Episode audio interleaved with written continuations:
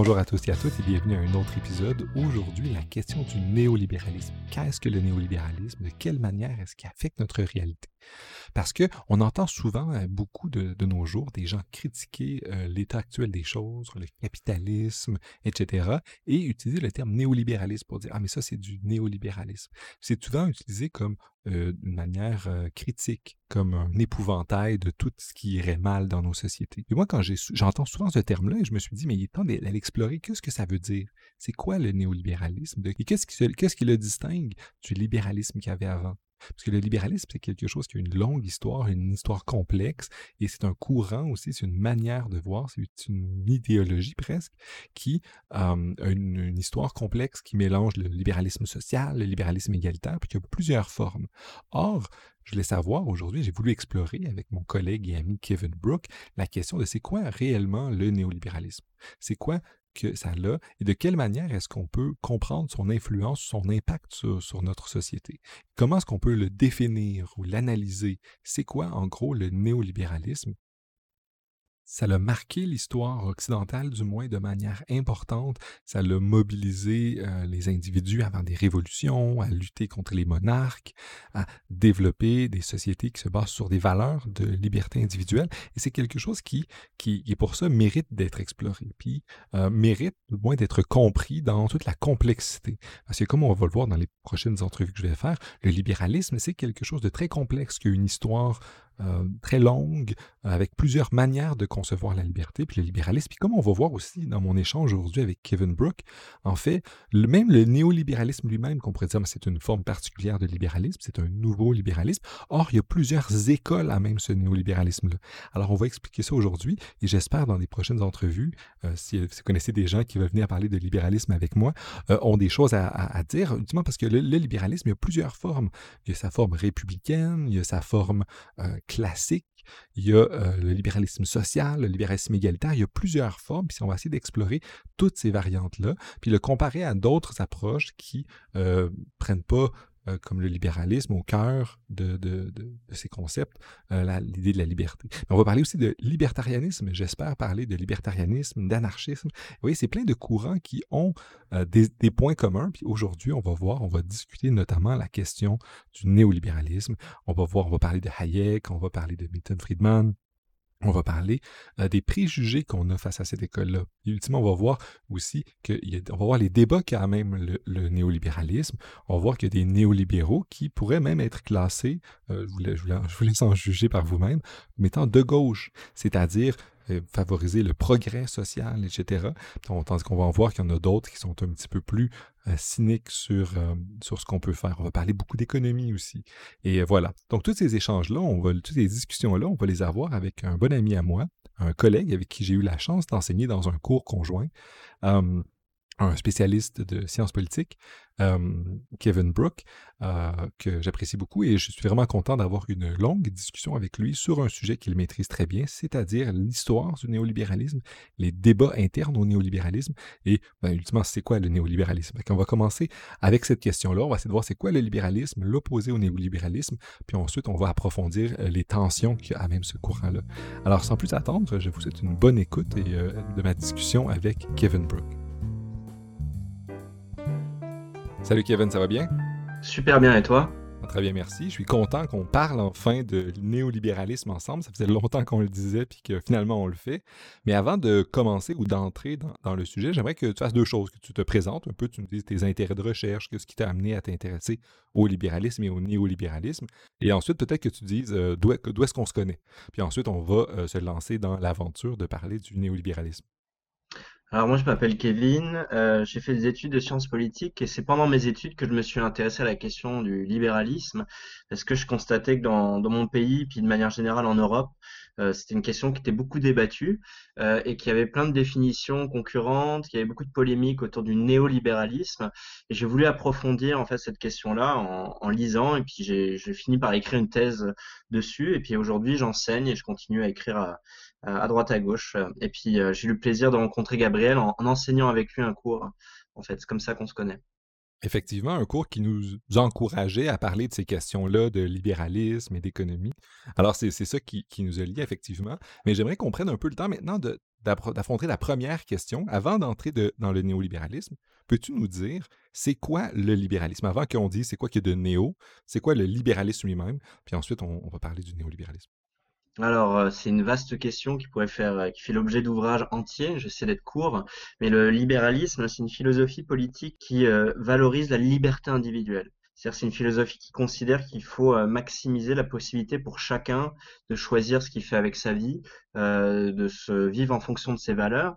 Et c'était une, une, idée novatrice à l'époque et qui proposait de lutter contre l'absolutisme qui régnait parce qu'on imaginait une société où des gens cohabiteraient alors qu'ils n'ont pas forcément les mêmes valeurs et les mêmes idées. Et donc ça suppose un, tout un système politique où on valorise la tolérance, la liberté d'expression, la division des pouvoirs, et on fait en sorte qu'il euh, n'y ait pas de euh, domination euh, d'un groupe sur un autre et que chacun puisse posséder sa propriété et faire les choix qu'il veut pour lui-même et pour, pour ses proches. Et donc ça, c'est la première, euh, on va dire, mouture du, libéralisme telle qu'elle a apparu au, XVIIe siècle. Et après, ça s'est euh, complexifié en plusieurs branches. Ça, c'est le tronc commun, on va dire. Excellent. Par ce tronc commun-là, il y a eu plein de branches qui sont allées dans mmh. plein de directions. Et bon, ceux et celles qui ont peut-être écouté le, podcast, j'ai fait des entrevues, on a parlé de, de libéralisme égalitaire ou de d'autres approches. Mais qu'est-ce qu'il y a de néolibéral, le libéralisme? Puis là, ultimement, le sujet qu'on va aborder aujourd'hui, c'est le néolibéralisme. Qu'est-ce que ça veut dire? On en entend beaucoup parler. Puis là, ultimement, on dit néo, fait que c'est pas le libéralisme, c'est quelque chose comme de nouveau. De... Qu'est-ce qu'il y a de néo dans le néolibéralisme? Alors, c'est une question complexe. Euh, je vais, je vais en revenir, je vais te donner une première réponse en en revenant à l'apparition du mot néolibéralisme dans les années 1930. Et en fait, euh, très souvent, quand on entend parler de néolibéralisme, on dit ah c'est une doctrine économique des élites depuis les années 1970. En fait, non. Si on fait une archéologie du mot, ça date des années 1930. Ça a été d'abord utilisé en langue allemande et française. Euh, et donc, ça a apparu notamment au colloque Walter Lippmann en 1938 à Paris, où des gens se réunissaient pour rénover la doctrine économique libérale. Alors, la rénover par rapport à quoi? euh, je suis obligé de faire un bond euh, historique en arrière parce que c'est des gens qui sont positionnés par rapport à ce qu'ils appelaient le libéralisme de laisser-faire, le libéralisme classique manchestérien, c'est-à-dire une conception qui s'était développée au 19e siècle, du libéralisme économique assez radical qui considérait que la liberté économique, c'est euh, le laisser-faire, le laisser-passer, l'absence de contrôle de l'état de l'économie. En fait, cette version-là, c'était pas mal développée notamment en Angleterre et considérait que euh, l'État ne devait strictement pas intervenir sur, sur les questions économiques et que l'ordre de marché était naturel, que naturellement, un marché libre aboutirait à une harmonie sociale, c'est-à-dire que euh, chacun y gagnerait et qu'il n'y aurait pas de problème.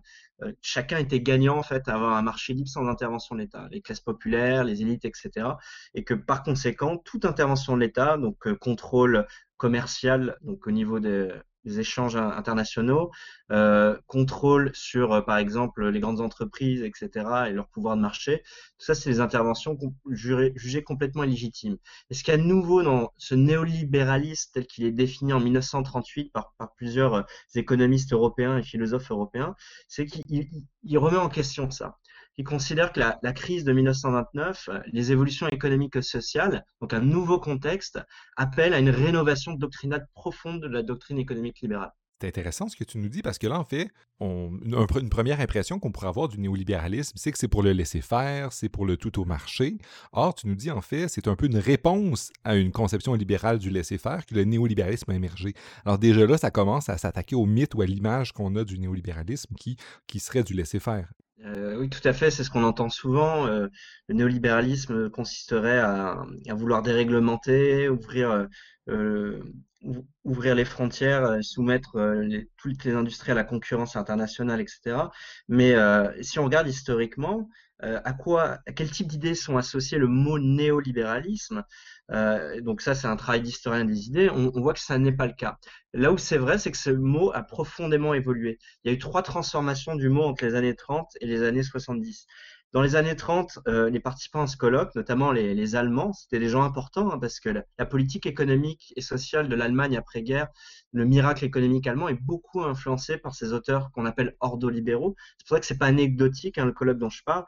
C'est des gens qui, qui se disent le système de prix est positif, euh, l'économie de marché fonctionne et permet d'accroître le sort de, tout le monde. En revanche, il faut lui apporter des correctifs parce que l'ordre de marché, c'est pas naturel. Ça, dépend des lois qui sont fixées par le législateur, etc. On peut intervenir sur ces lois pour changer les règles du jeu, en fait. Et c'est pour ça qu'ils considéraient qu'il fallait avoir une économie libre et un État fort. Alors c'est bizarre d'associer un néolibéralisme à l'interventionnisme, mais eux, l'interventionnisme qu'ils proposaient, c'était pas celui des, des, totalitaristes de l'époque, des planistes de l'époque. Hein.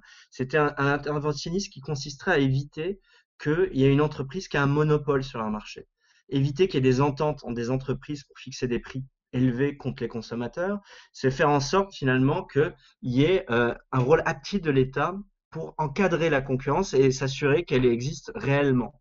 Et donc on voit que ces idées, elles ont des influences hein, euh, sur, au niveau des politiques concrètes parce que c'est globalement la doctrine de l'Union européenne en matière de, de concurrence. Hein. Et donc euh, cette conception de la concurrence euh, diverge de, euh, du libéralisme classique économique en disant que bah, l'État ne doit absolument pas intervenir et que s'il y a un monopole sur un marché, il ne peut être que passager et puis de toute façon il bénéficie aux consommateurs. Donc on, on voit quand même qu'il y a des séries de, de désaccords et à ce colloque de 1938, il n'y a pas que des gens qui sont d'accord avec ces idées-là, il y a aussi des, auteurs autrichiens comme Friedrich Hayek ou Mises qui alors sont qualifiés de paléolibéraux par les néolibéraux, qui considèrent que leur place est dans un musée en considérant que leur conception de la liberté économique correspond à un autre état de, l'histoire et n'est pas adaptée aux, aux, circonstances historiques euh, de leur temps. Parce que ces néolibéraux qui se réunissent, faut, faut bien voir que dans les années 30, on a une crise économique qui crée un nouveau phénomène qui est le chômage massif. Euh, il y a une montée des, dictatures, des totalitarismes en Europe. Il y a une réduction des libertés individuelles. Il y a une tentation autoritaire chez beaucoup d'électeurs. Et donc, pour eux, quand ils se réunissent en 1938, ils ont un sentiment d'urgence. Et c'est pour ça qu'ils acceptent l'idée d'un État fort pour euh, qu'il soit un arbitre au-dessus de la mêlée du marché. Ils acceptent aussi que l'État euh, ait un rôle social qu'il encadre en fait euh, certaines conséquences négatives pour certaines catégories de la population de transformation économique.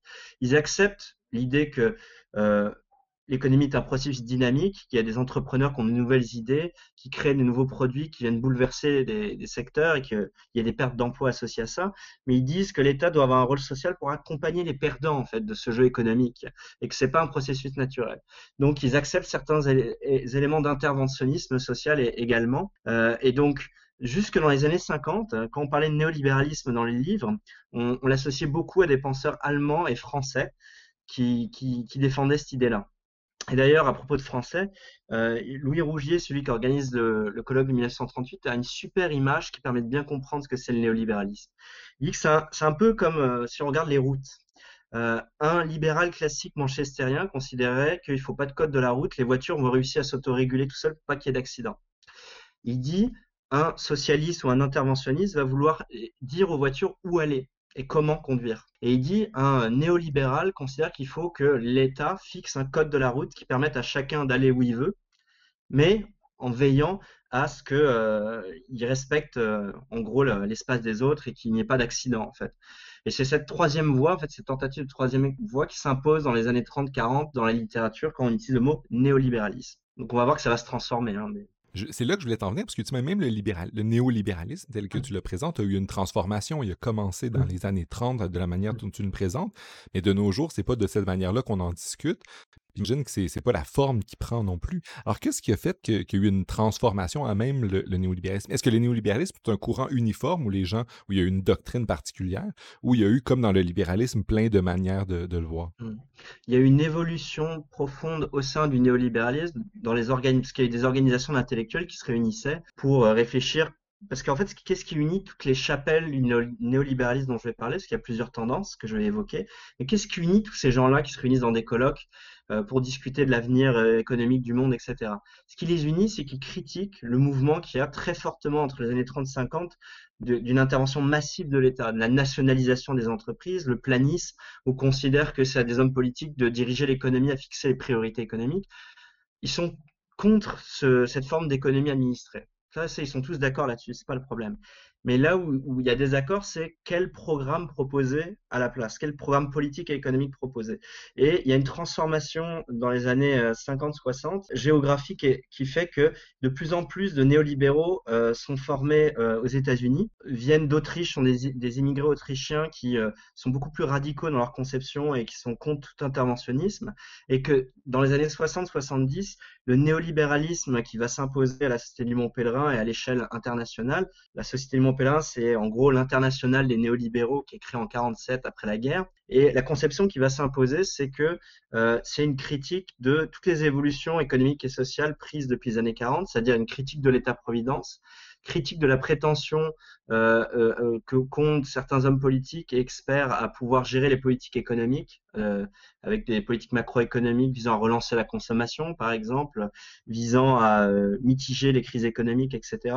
donc ça se transforme, le néolibéralisme devient radicalement une opposition au programme welfariste d'après-guerre, donc programme d'État-providence et d'interventionnisme économique, et propose une contre, une contre-révolution intellectuelle, consiste à faire du marché le mode d'organisation optimale de la société. C'est-à-dire que ces néo, si je peux dire, ces néolibéraux de deuxième génération qui viennent à triompher, donc Milton Friedman, très connu, en fait partie, considère que si on veut maximiser la liberté individuelle et si on veut permettre à chacun de s'enrichir et à pouvoir s'épanouir, il faut à tout prix déréglementer l'économie et laisser plus en plus de place au marché dans tous les domaines, pas seulement économique, mais euh, par exemple Milton Friedman était contre la conscription, donc euh, ça se transforme, ça se transforme et Michel Foucault euh, l'observe à l'époque, ça se transforme en phobie d'État c'est cette crainte que dès qu'on confère trop de pouvoir à l'État, euh, il l'utilise euh, de manière euh, pas efficace et qu'il n'améliore pas la situation des gens.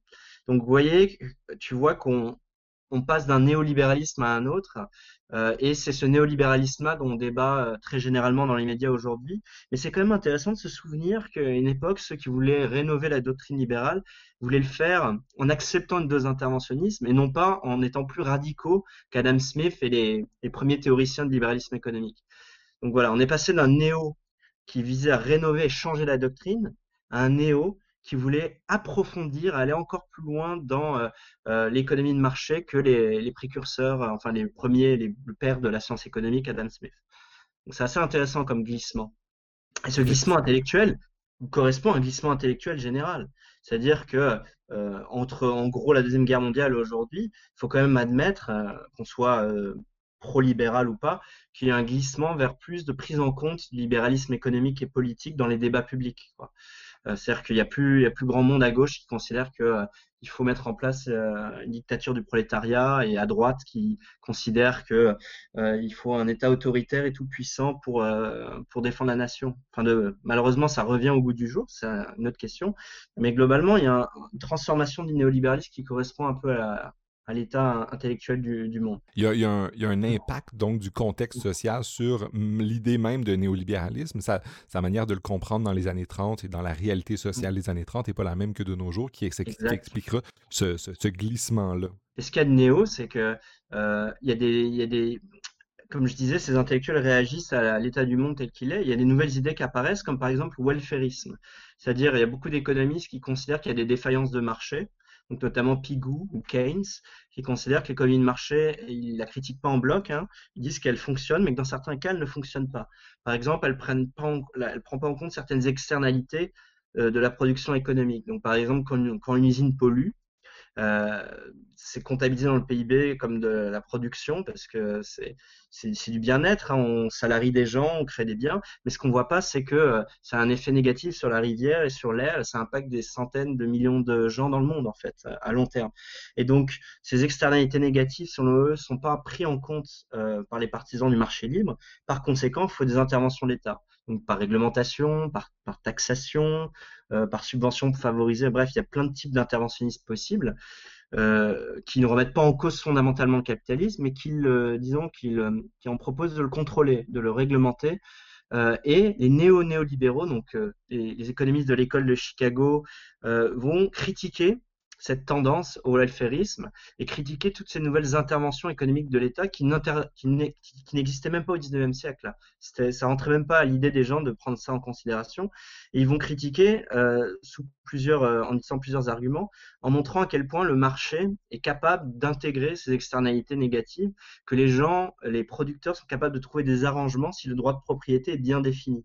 Donc chez ces néolibéraux, il y a une redécouverte et une nouvelle défense de euh, l'efficacité du droit de propriété pour résoudre des problèmes d'externalité. Il y a une critique des législateurs euh, et de la réglementation. Euh, les néolibéraux pointent très souvent qu'à chaque fois qu'il y a une nouvelle réglementation, ça favorise des petits groupes d'intérêts bien organisés. Et que bien souvent le, la politique et le marché, euh, la, réglementation, la bureaucratie euh, est vraiment un, champ de lutte entre groupes d'intérêts bien organisés qui euh, très souvent favorise un agenda qui ne bénéficie pas à l'ensemble des consommateurs, à l'ensemble de la population. Donc en fait, il y a une série de nouvelles critiques qui sont faites face à l'interventionnisme qui n'existait tout simplement pas au XIXe siècle parce que les, questions se posaient pas de la même manière. C'est ça qui est néo dans le néolibéralisme, c'est un nouveau contexte historique auquel les théoriciens libéraux répondent en trouvant de nouvelles idées, de nouvelles critiques face aux interventions de l'État. Effectivement, mais puis ces nouveaux mmh. vocabulaires-là, comme cette approche public choice de, mmh. de, critique des élites qui capturent la réglementation, le pouvoir de l'État pour se favoriser, mmh. c'est quelque chose qui, qui, qu'on entend aussi peu dans, dans, dans, le discours. Quand on pense au néolibéralisme, on pense toujours au discours des élites, comme on a dit un petit peu au début. Or, mais c'est un, discours qui est aussi critique des élites, puis des élites qui s'approprient le pouvoir de l'État. Donc, il y a quand même quelque chose de, d'original, puis qui aussi, puis je reviens au, point que j'essaie de tirer, qui se, qui, se distingue de ce qu'on entend dans le discours public sur le néolibéralisme. Parce qu'ultimement, là, mmh. on a, on, a, quelque chose qui, critique le rôle de l'État, mais de son, son copinage avec, euh, avec les élites économiques. C'est ça. Il y a une certaine forme de subversion et de d'utopie dans le néolibéralisme, très bien pointé encore par un observateur de l'époque, Michel Foucault, hein, dans les années 70. Euh, c'est quand même une idéologie qui est beaucoup plus critique et subversive qu'on ne le croit et qui n'est pas au service des élites. Bien au contraire, euh, ils reprennent à leur compte la critique que faisait Adam Smith des marchands, en considérant que bien souvent les marchands, les producteurs, en fait, ils, complotent en fait avec euh, des hommes de pouvoir, des hommes d'État pour réclamer des droits de douane ou des protections de leur secteur de la concurrence. Et en fait, dans les années 70, c'est beaucoup plus raffiné. Ce qu'il y a de néo dans le néolibéralisme, c'est qu'il y a une prétention scientifique. C'est-à-dire, il y a des économistes qui prétendent, avec des modèles mathématiques, des tests économétriques, des études empiriques concrètes de la réalité, prouver euh, leurs idées euh, euh, sur la base de la science économique, qui est son processus scientifique. et ça, c'est assez nouveau aussi, et c'est ça qui fait en sorte que il y a une certaine autorité scientifique qui, qui s'est bâtie autour du néolibéralisme, notamment autour du prix Nobel de Milton Friedman, celui de James Buchanan, celui de Friedrich Hayek, parce que ce sont pas des idéologues, enfin, produisent de l'idéologie politique, mais sont aussi par ailleurs des chercheurs, sont aussi des, gens qui produisent des connaissances sur comment fonctionne le monde et pas seulement comment il devrait fonctionner, comment il devrait être. C'est ça aussi qui est assez euh, nouveau dans le néolibéralisme, c'est qu'à la fin du 19e siècle, il a été souvent montré euh, que les, les, théoriciens de libéralisme économique, on les appelait la secte des économistes à l'époque, très souvent ils étaient dans l'abstraction, ils étaient vraiment dans la doctrine euh, sans forcément analyser le monde tel qu'il était. Et depuis les années 30, il y a quand même, à mon avis, quelque chose qui est nouveau aussi dans ce libéralisme-là, c'est qu'il parle du fonctionnement de la société euh, euh, contemporaine en fait. C'est-à-dire que les critiques qu'ils font vis-à-vis de l'État, c'est pas euh, abstrait, c'est à partir de l'observation du monde qui l'entoure. Ça, c'est assez euh, nouveau ça crée de la nouvelle crédibilité pour les idées néolibérales. Ça fait en sorte que vous pouvez être d'accord avec certaines critiques néolibérales sans adhérer à la philosophie politique qu'il y a derrière. Par exemple, vous pouvez considérer que oui, dans la plupart des cas, les dépenses publiques sont euh, adoptées de manière euh, euh qui favorise des grands groupes, des grandes industries, par exemple. Si vous regardez les subventions publiques, c'est souvent quelques secteurs qui, qui raflent l'ami, si je puis dire. et donc, on peut très bien, voilà, prendre certains aspects du néolibéralisme sans pour autant adhérer à cette philosophie politique qui considère, je pense que je ne l'ai pas assez dit, que pour favoriser la liberté individuelle, ça ne se fera pas par l'art politique, par euh, la démocratie, ça se fera par le marché. Donc en fait, c'est des libéraux économiques qui critiquent certaines dérives euh, de euh, la délibération, de, de, la politique, qui considèrent que c'est pas comme ça qu'on va maximiser la liberté individuelle, parce que l'État par, le processus démocratique, peut être amené à voter des législations qui minimisent la liberté individuelle. Ça, c'est euh, original comme variante du libéralisme. Effectivement, c'est original. Puis j'aimerais te poser une autre question. Comment est-ce qu'on peut distinguer cette approche-là euh, de d'autres approches qui, qui, sont dans la tradition libérale prise au sens large, une approche plus libertarienne. De quelle manière est-ce que les néolibéraux se distinguent de ceux-ci? Euh, C'est très difficile. Il y a un débat entre euh, universitaires là-dessus. Est-ce que libertarianisme et néolibéralisme sont synonymes? Moi, je préfère réfléchir en termes de chapelle. C'est-à-dire que le néolibéralisme, c'est une sorte de, euh, grandes maisons et à l'intérieur, il y a des, petites chapelles. Euh, et donc, si on les reprend, euh, juste à vertu pédagogique pour, pour l'auditeur, s'il veut l'approfondir, euh, on peut dire qu'il y a une école franco-allemande, donc l'ordo-libéralisme, l'école de Fribourg et quelques Français. il y a l'école autrichienne d'économie, donc Hayek, Mises, et ça, ça c'est continental. et il y a une troisième école qui est l'école de Chicago. Et en fait, sur ces trois écoles, on peut dire que euh, chez certains penseurs de l'école de Chicago et chez certains penseurs de l'école autrichienne d'économie, il y a vraiment euh, une pensée libertarienne développée par certains auteurs en dehors de leurs écrits économiques. C'est-à-dire que, euh, par exemple, Friedrich Hayek, à la fin de sa vie, il a écrit un tome qui s'appelle Droit, législation, liberté, où il imagine une nouvelle forme d'organisation politique de la société qu'on peut dire libertarienne dans la mesure où il, imagine de manière utopique une société où l'État jouerait un rôle minimum, que, en gros, chaque individu serait libre de faire tout ce qu'il souhaite faire, euh, et que la, pratiquement la seule fonction de l'État, ce serait euh, le droit de propriété et euh, la définition d'un ordre juridique qui permet de réparer les torts entre individus, mais où l'État n'interviendrait pas sur les, sur les objectifs de vie de chacun. Milton Friedman s'est défini lui-même comme, comme libertarien à la fin de sa vie, par exemple. Mais euh, euh, ça correspond pas à toutes les chapelles du néolibéralisme et ça correspond pas non plus à tous les auteurs. Certains le sont, d'autres non. Et souvent, c'est intéressant, le glissement s'est opéré au long de la même vie, au, cours de la vie d'un même individu. Hayek, en 44, n'écrit pas la même chose qu'en 79. C'est ça qui est intéressant. En 44, il considère que l'État doit intervenir en matière de pollution, par exemple il accepte presque la critique en termes d'externalité négative. Euh, et puis en 79, il considère que bah, euh, chaque fois qu'on confère du pouvoir à des individus, ils en abusent. Il en revient à euh, d'autres sources du libéralisme politique, donc Lord Acton, Tocqueville, etc. Tradition où, on se méfie en fait de, du pouvoir. voilà. Donc en fait, le néolibéralisme, c'est beaucoup plus compliqué qu'on le pense souvent. Je suis assez d'accord avec ce que tu dis parce qu'en fait, tu nous présentes le néolibéralisme comme quelque chose de très complexe où il y a des mmh. paradoxes, où il y a des difficultés, où il y a différentes manières de, lire les principes de base, euh, liés au contexte aussi ou à l'évolution de la pensée de, de, chaque personne qui en sont membres. Or, on entend aussi dans le discours public en pensant au néolibéralisme, que c'est comme une genre de conspiration.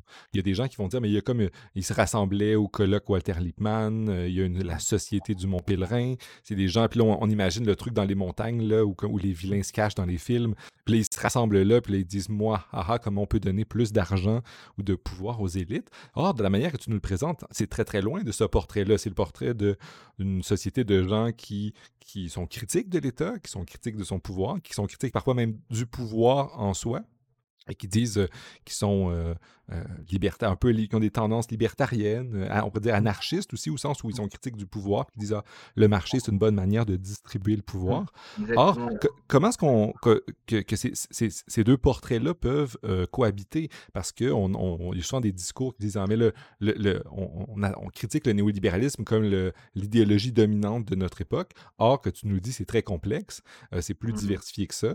Mais de quel, on, peut quand même imaginer qu'à cause qu'ils ont organisé une société en Suisse, dans les montagnes, on peut, mm. ça a, émergé cette image-là d'une conspiration de, de vieils hommes blancs chercheurs euh, qui, font qui, qui, conspirent et qui vont, aussi dans les discours, on entend souvent parler, as parlé de, de Friedman. Friedman, il, a conseillé des dictateurs, puis ultimement, ça revient comme un, un, argument aussi. On dit ah voilà, voilà, ces gens-là, ils veulent, ils sont pas pour la démocratie, ils favorisent les dictateurs. De quelle manière est-ce qu'on peut comprendre c'est, la coexistence du portrait nuancé que tu nous le fais et du portrait, je, ne dirais pas conspirationniste, mais disons d'une conspiration des élites par, euh, par les néolibéraux? Merci beaucoup pour cette question. Ça vient du problème que le néolibéralisme présente plusieurs facettes. C'est-à-dire que moi, je vous ai t'ai présenté à la facette intellectuelle, c'est-à-dire le contenu des idées, mais il y a aussi une facette politique et administrative au néolibéralisme. Alors, je vais m'expliquer. La facette intellectuelle, c'est euh, les auteurs, les chapelles dont j'ai parlé, les meetings où on réfléchit à, la doctrine. Euh, et ça, c'est la facette intellectuelle du néolibéralisme. Elle est très diversifiée avec des auteurs qui, se, qui sont très différents et qui parfois euh, par exemple, dans les années 40, il y a un Allemand, Alexander Rostov, qui disait que la place de Mises, donc son collègue autrichien, était dans un musée. Il, il le traitait de paléolibéraux. Il disait ils n'ont pas compris qu'il fallait changer le libéralisme économique et pas revenir aux fondamentaux. Donc ça, c'est la facette intellectuelle nuancée, complexe, etc. Mais il y a aussi une facette politique qui brouille le message, parce que très souvent, quand on pense néolibéralisme, on ne pense pas à des penseurs, on pense à des expériences politiques. On pense à Ronald Reagan, Margaret Thatcher, Pinochet au Chili. Euh, et il y a cette facette parce que ces intellectuels-là, c'est aussi des, c'était aussi des intellectuels engagés là, qui prenaient leur bâton de pèlerin. Ils ont commencé en 1947, c'est vrai, en Suisse, sur une super montagne à Vevey. Et c'est vrai que ça fait un peu le sommet de l'Europe. Là, on se dit mais qu'est-ce qu'ils font sur une, métier, une, grande montagne à surplomber l'Europe? Ça, ça, fait très complot. En réalité, c'était pas d'accord entre eux. Au cours de cette réunion, il y a Mises qui s'est levé en traitant tout le monde de socialiste. Il a, il a quitté la salle en ne voulant plus parler à ses collègues. C'est des gens très hétérogènes euh, qui ont eu pour certains un peu de pouvoir, mais la majorité non. Euh, et euh, il a fallu attendre les années 70 et 80 pour qu'on parle plus de la facette politique avec, c'est vrai, Milton Friedman et Hayek sont allés au Chili. Alors en réalité, ils n'ont pas conseillé le gouvernement. Ils ont juste passé une demi-heure, une heure à faire une conférence, comme beaucoup de gens à l'époque. Ils le faisaient partout dans le monde. C'est à une époque où c'était un peu des, des rockstars qui faisaient le tour du monde pour propager leurs idées dans tous les régimes, c'est-à-dire y compris en Chine communiste, ils sont allés faire leur speech, etc. Euh, donc c'est plus compliqué que ça. Et la facette politique du néolibéralisme, on a tendance à trop la complotiser. C'est-à-dire que euh, y a une énorme différence entre les idées telles qu'elles sont développées dans les ouvrages de ces penseurs et les politiques publiques. Et très souvent, il y a un écart entre les deux. Et, bien souvent, euh, le fait qu'ils s'entendaient pas entre eux les empêchait d'être organisés politiquement. Euh, et donc, il y a certains aspects, oui, dans les politiques de Thatcher et de Ronald Reagan qui ont été repris. Euh, Margaret Thatcher était une lectrice assidue de Hayek, au point qu'elle brandissait souvent son ouvrage La Constitution de la liberté dans la House of Commons. Mais dans ces politiques, en fait, à part la, lutte contre les syndicats pour avoir des prix plus libres, la fin de certains euh, secteurs industriels qui n'étaient plus rentables économiquement. En matière d'État-providence, le bilan de Margaret Thatcher et de Ronald Reagan, aux yeux des néolibéraux, si on les interroge aujourd'hui, euh, est très euh, faible. Et puis pareil, sur le pouvoir de certains groupes d'intérêt, il n'y a pas eu beaucoup de choses qui ont été faites pour limiter l'emprise de l'État sur les politiques économiques. Donc en fait, c'est assez à nuancer. il y a une troisième facette aussi du néolibéralisme qui est souvent discutée dans les médias, c'est la facette administrative c'est-à-dire en gros les politiques publiques qui sont associées. Par exemple euh, les mesures de privatisation des entreprises publiques, la mise en concurrence, euh, euh, la politique monétaire, c'est l'idée que la politique monétaire doit échapper aux politiques par la mise en place d'une banque centrale.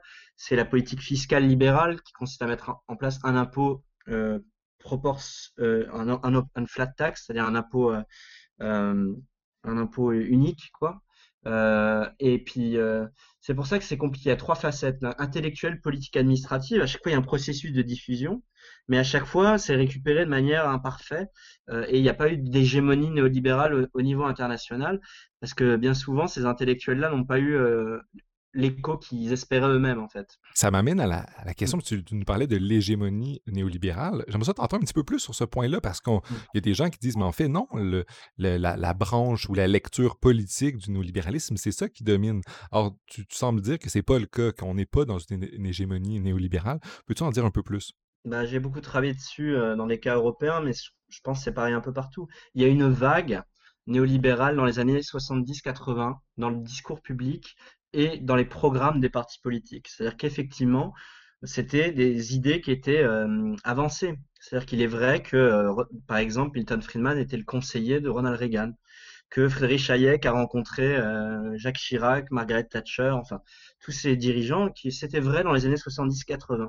Il y a eu des réformes qui ont été mises en place, notamment en matière de, financière, c'est-à-dire que le marché boursier a été largement libéralisé. Euh, il y a eu des secteurs de l'économie qui ont été déréglementés. Les impôts sur les entreprises ont beaucoup baissé dans les pays de l'OCDE, quels qu'ils soient. Donc il y a une vague néolibérale dans les années 70-80 que je ne contesterai pas ici. En revanche, là où je conteste, c'est qu'on parle d'hégémonie néolibérale, parce que euh, il faut aussi se rappeler qu'il y a eu des mouvements très forts de contestation du néolibéralisme dans les partis, dans les mouvements sociaux, etc. Et que depuis les années 1990-2000, euh, ce que j'ai observé quantitativement dans les programmes des partis politiques européens, c'est que les questions de libre entreprise, de baisse de la fiscalité, de mise en concurrence des services publics quasiment disparu des programmes des partis politiques. Et qu'aujourd'hui, vous avez très peu, très peu d'acteurs politiques qui se revendiquent de ces idées-là, et aussi euh, assez peu de politiques publiques qui, euh, qui, qui, vont dans ce sens-là. On le voit là, je prendre des exemples récents d'actualité canadiens. Il est très compliqué de euh, signer des accords de libre-échange vu le climat politique actuel. Et quand on signe un accord de libre-échange, il y a à peu près 1000 pages de clauses d'exception pour préserver les secteurs de la concurrence. On, pense au secteur agricole et notamment au secteur euh, du lait euh, au Canada, où il y a, des, il y a vraiment une, action très forte de syndicats agricoles pour protéger leur secteur de la concurrence internationale. Voilà. il est très difficile et très coûteux politiquement de vouloir remettre en cause ça. On, on, peut le voir avec, là je le prends en titre d'exemple, euh, Maxime Bernier qui avait proposé ce type de politique quand il s'était présenté à la chefferie du Parti conservateur. Euh, ça a été très compliqué pour lui de euh, pouvoir justifier son programme économique et il n'a pas pu être élu à la chefferie du Parti conservateur. Et en indépendant, il a fait un score très faible. Ses idées ne sont plus populaires comme elles l'étaient dans les années 80. Et quand on parle de liberté économique, c'est très compliqué de, se faire élire. si on prend les dépenses publiques, si on prend quelques indicateurs objectifs comme le nombre de fonctionnaires euh, les dépenses publiques, la dette publique, on, voit que c'est des choses qui ont, une tendance à l'augmentation dans les euh, démocraties occidentales. Et ça, c'est des choses euh, que les, néolibéraux refuseraient, par exemple.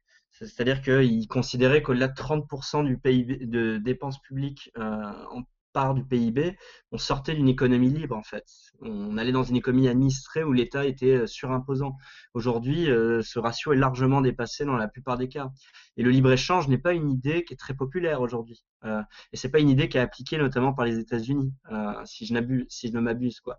Donc je dirais qu'aujourd'hui on traverse une sorte de traversée du désert pour les idées néolibérales mises en application en fait. Tu me diras si je me trompe, mais j'ai mmh. l'impression aussi que, mais en ce moment, notamment aux États-Unis, il y a tout un discours sur euh, les grands monopoles. Puis ça, on dirait que les États prennent du temps avant de, de, de, mettre à jour leurs lois anti-monopole, anti-grandes entreprises. Puis ultimement, la manière dont tu nous présentais les néolibéraux, c'est mmh. qu'ils euh, critiquaient le gouvernement ou les grandes organisations d'être euh, à coquiner avec les, États. Puis ultimement, ça serait une autre preuve, en fait, que encore en ce moment, nos gouvernements donnent beaucoup d'argent à certaines entreprises. Au Québec, je n'aimerais pas de nom, mais on peut avoir mmh. certaines entreprises aéronautiques en tête. et ultimement, euh, les néolibéraux disent, mais ça, c'est le problème aussi. Puis ce, discours-là euh, ne semble pas, comme tu dis, prendre, avoir beaucoup de traction euh, dans le discours public. Exact. Moi, je pense à, par exemple, Michael Munger, où il y a des descendants, parce que là, j'ai parlé des néolibéraux historiques, etc., mais leurs descendants, parce qu'il y a quand même des, des gens qui défendent ces idées-là aujourd'hui, critiquent ce qu'ils appellent le capitalisme de connivence, c'est-à-dire la tendance qu'a l'État de, par ses interventions, euh, notamment par les subventions publiques, par euh, aussi la participation au capital, ça c'est plus vrai en Europe, dans certaines entreprises, par exemple, les entreprises de voitures en France, euh, l'État est encore actionnaire. Et donc euh, ça, ça favorise un, un capitalisme de connivence, c'est-à-dire que euh, c'est pas de l'économie euh, concurrentielle, c'est des grandes entreprises qui, euh, dont les responsables sont très proches des hommes politiques et qui, qui font l'économie. il y a aussi, c'est anecdotique, mais souvent les hommes d'État quand ils se déplacent dans un pays, ils amènent plein de chefs d'entreprise pour faire des affaires avec eux. Donc on, et puis on n'échappe pas ça au Québec. On a l'impression parfois que le premier ministre il veut faire de la business.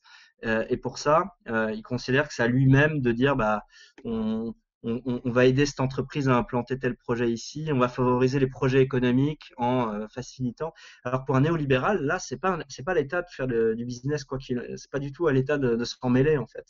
Et donc ce capitalisme de connivence, on dit ce mot connivence, que c'est connivence entre élite économique et élite politique correspond pas du tout à la vision, euh, d'ailleurs à aucune école, aucune chapelle néolibérale en, passant.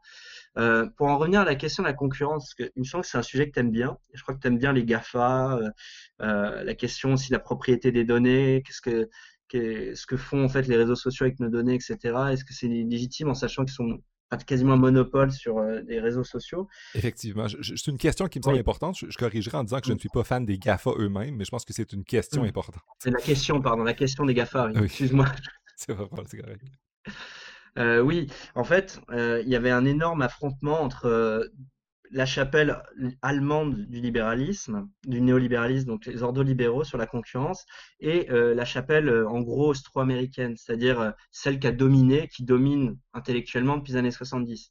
Pour les Allemands, il, il faut se méfier des acteurs privés qui, quand ils grossissent, ont tendance à se constituer en oligopole ou en monopole et il ne faut pas le laisser croire que naturellement le marché va s'autoréguler. Considère qu'il faut une politique active, il faut un gendarme de marché en fait. C'est le terme qu'ils utilisent, je crois, dans une de leurs publications. Euh, et ça, c'est une conception qui euh, s'est peu à peu imposée dans l'Union européenne. Mais face à ça, la conception un peu plus, euh, d'ailleurs Friedman l'a écrit dessus, même Mises à ce colloque de 38 considère que il n'y a jamais de monopole durable dans une économie de marché. Pourquoi? Parce qu'ils considèrent que euh, le processus de concurrence, le processus de marché est un processus dynamique. Et s'il y a un monopole, euh, c'est parce que les consommateurs sont satisfaits, parce que euh, y a chacun a un intérêt à ce qu'il y ait ce monopole, mais qu'il va toujours y avoir un nouvel entrepreneur qui propose une nouvelle idée, qui va remettre en cause la position dominante d'une entreprise. Et pour eux, il ne peut y avoir un monopole durable que si c'est l'État qui octroie ce monopole. Euh, et il, n'y a de monopole que public. Et donc là, il dénonçait le monopole de la sécurité sociale, monopole de, des transports, etc. Euh, et donc là, on voit qu'il n'y a, pas d'accord entre ces deux idées, c'est pas réconciliable. D'un côté, on considère le libre marché, c'est bien dans toutes les circonstances, il faut, laisser les GAFA. Et là, pour revenir à notre question, c'est tout à fait normal que dans les Silicon Valley, une sorte de, de grandes entreprises qui, contrôlent le marché. C'est pas un problème, les consommateurs adorent ça et ils sont d'accord quand ils cliquent euh, sur le contrat disant j'ai lu et approuvé les conditions d'utilisation de votre service. Il n'y a aucun problème, il ne faut pas intervenir, c'est optimal pour les consommateurs. On est tous contents d'utiliser Amazon tous les jours, notamment en période de pandémie. Euh, ça fait la job et il y a des concurrents s'ils veulent. D'ailleurs, il y a des concurrents à Microsoft. Euh, là, tu es plus connaisseur que moi, mais tu peux aller sur Linux, etc. Euh, enfin, d'autres. et donc, pour eux, c'est pas un problème.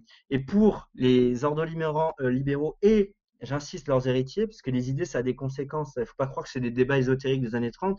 Verstager, donc l'ancienne commissaire à la concurrence de l'Union européenne, avait une position très très forte contre Microsoft. Leur a mis des amendes de plusieurs centaines de millions d'euros, considérant qu'ils avaient euh, fait, des atteintes, des violations graves du processus de concurrence, en abusant de leur position dominante. Et donc, c'est assez intéressant de voir que quelle que soit euh, ton opinion si tu es plutôt du côté ordolibéral ou plutôt du côté chicagien, école de Chicago, etc., c'est intéressant, ça permet de comprendre un peu les problématiques d'actualité et d'avoir à prendre du recul et d'avoir une analyse. quoi. Ça montre aussi que dire que quelque chose est néolibéral ou pas, c'est pas très précis parce qu'à même ce néolibéralisme-là, il y a plusieurs chapelles, comme tu les appelles. Puis ultimement, ils ont des positions très différentes sur des enjeux comme celui de la compétition, ce genre de trucs-là. C'est pour ça qu'il y a beaucoup de néolibéraux euh, et d'ailleurs, euh, juste petite euh, métaphore, parce que j'aime bien les métaphores, en fait, le néolibéralisme qu'on ne connaît pas, quand on, voit ça de loin, on a l'impression que c'est comme les mosaïques en fait en, art. De loin, une mosaïque, tu as l'impression que c'est un tableau très clair, uniforme, fait avec une seule couleur, enfin avec un seul matériau. Quand tu te rapproches, tu te rends compte que c'est plein de petites dalles qui sont collées les unes après les autres. C'est très compliqué en fait, une mosaïque. Et c'est pareil que le néolibéralisme. Plus tu t'en rapproches, plus tu te rends compte qu'il y a des chapelles, il y a des désaccords doctrinaux, etc. Et c'est ça qui rend le, problématique le terme de néolibéralisme, et qu'on a d'un côté des gens qui disent que c'est le problème de, à tous nos euh, que c'est la source de tous nos problèmes. Donc ça, c'est un éditorialiste de, The Guardian qui s'appelle Georges Monbiot. Naomi Klein qui dit que c'est une doctrine de choc consciente d'élite qui sont toutes d'accord entre elles pour imposer un modèle euh, et euh, imposer les intérêts de la finance. par des, par des politiques de libéralisation, comme si ça allait de pair, comme si la libéralisation favorisait la finance toujours, alors que c'est plus compliqué que ça. Euh, donc ça, c'est d'un côté le côté à gauche, euh, la gauche militante très radicale, euh, caricature le néolibéralisme, et les libéraux économiques, les néolibéraux, les libertariens, disent ce mot n'a jamais existé, il a été inventé par la gauche pour nous critiquer. Alors que quand on est historien, on est obligé de dire c'est très compliqué. Alors la question, mais qu'est-ce qu'on fait de ce mot aujourd'hui? Moi, je pense qu'il faut moins l'utiliser, et qu'il faut plus parler en termes de euh, école de pensée plus rigoureuse. Par exemple, en disant moi je suis euh, je suis partisan de l'école autrichienne d'économie, ou dire par exemple moi je suis partisan de euh, de de l'approche ordolibérale. Moi je suis public choice ou voilà c'est ça. C'est un peu plus précis disons. Et donc, euh, c'est ça qu'on devrait faire, mais c'est vrai que néolibéralisme, c'est tentant, parce que depuis les années 70, moi, j'ai fait une analyse de discours dans ma tête, je me suis amusé à regarder dans les articles de presse. Euh, il y a une corrélation entre néolibéralisme et euh, dictature, néolibéralisme Pinochet, néolibéralisme et destruction des syndicats. Enfin, bon, je pense qu'il faut prendre du recul et dire que bah, c'est. Moi, j'invite tout le monde à lire des histoires du néolibéralisme parce que c'est passionnant. mais pour se positionner en 2020, je pense qu'il faut aller, faut, faut utiliser plus euh, les écoles de pensée, euh, euh, c'est-à-dire que les chapelles du néolibéralisme sont plus précises pour donner une réponse. Et s'éloigner des caricatures qu'on peut faire de termes comme ça, au même sens où il y a d'autres caricatures comme le capitalisme, c'est X, ou le socialisme. On pourrait s'imaginer qu'on en parlera sans doute peut-être dans un futur épisode, mais ultimement, le socialisme, on, on accuse les socialistes, mais le socialisme est tout aussi complexe, euh, tout, comme le, néolibéralisme, puisque ce que tu viens de nous montrer, en fait, c'est que des Montbio, Naomi Klein, ils font une caricature de ça pour faire passer leur discours, mais c'est problématique parce que ça, ça, ça nous aide pas à, savoir c'est quel position qui favorise ou qu'elle rejette. Puis ce genre de. Il faudrait un peu plus de, clarté ou de précision, ou du moins de ne pas faire de caricature de ses adversaires. Il y, a, une guerre des mots, c'est ça qui est intéressant. Dans les années 30-50, c'est les gens qui se qualifiaient eux-mêmes de néolibéral.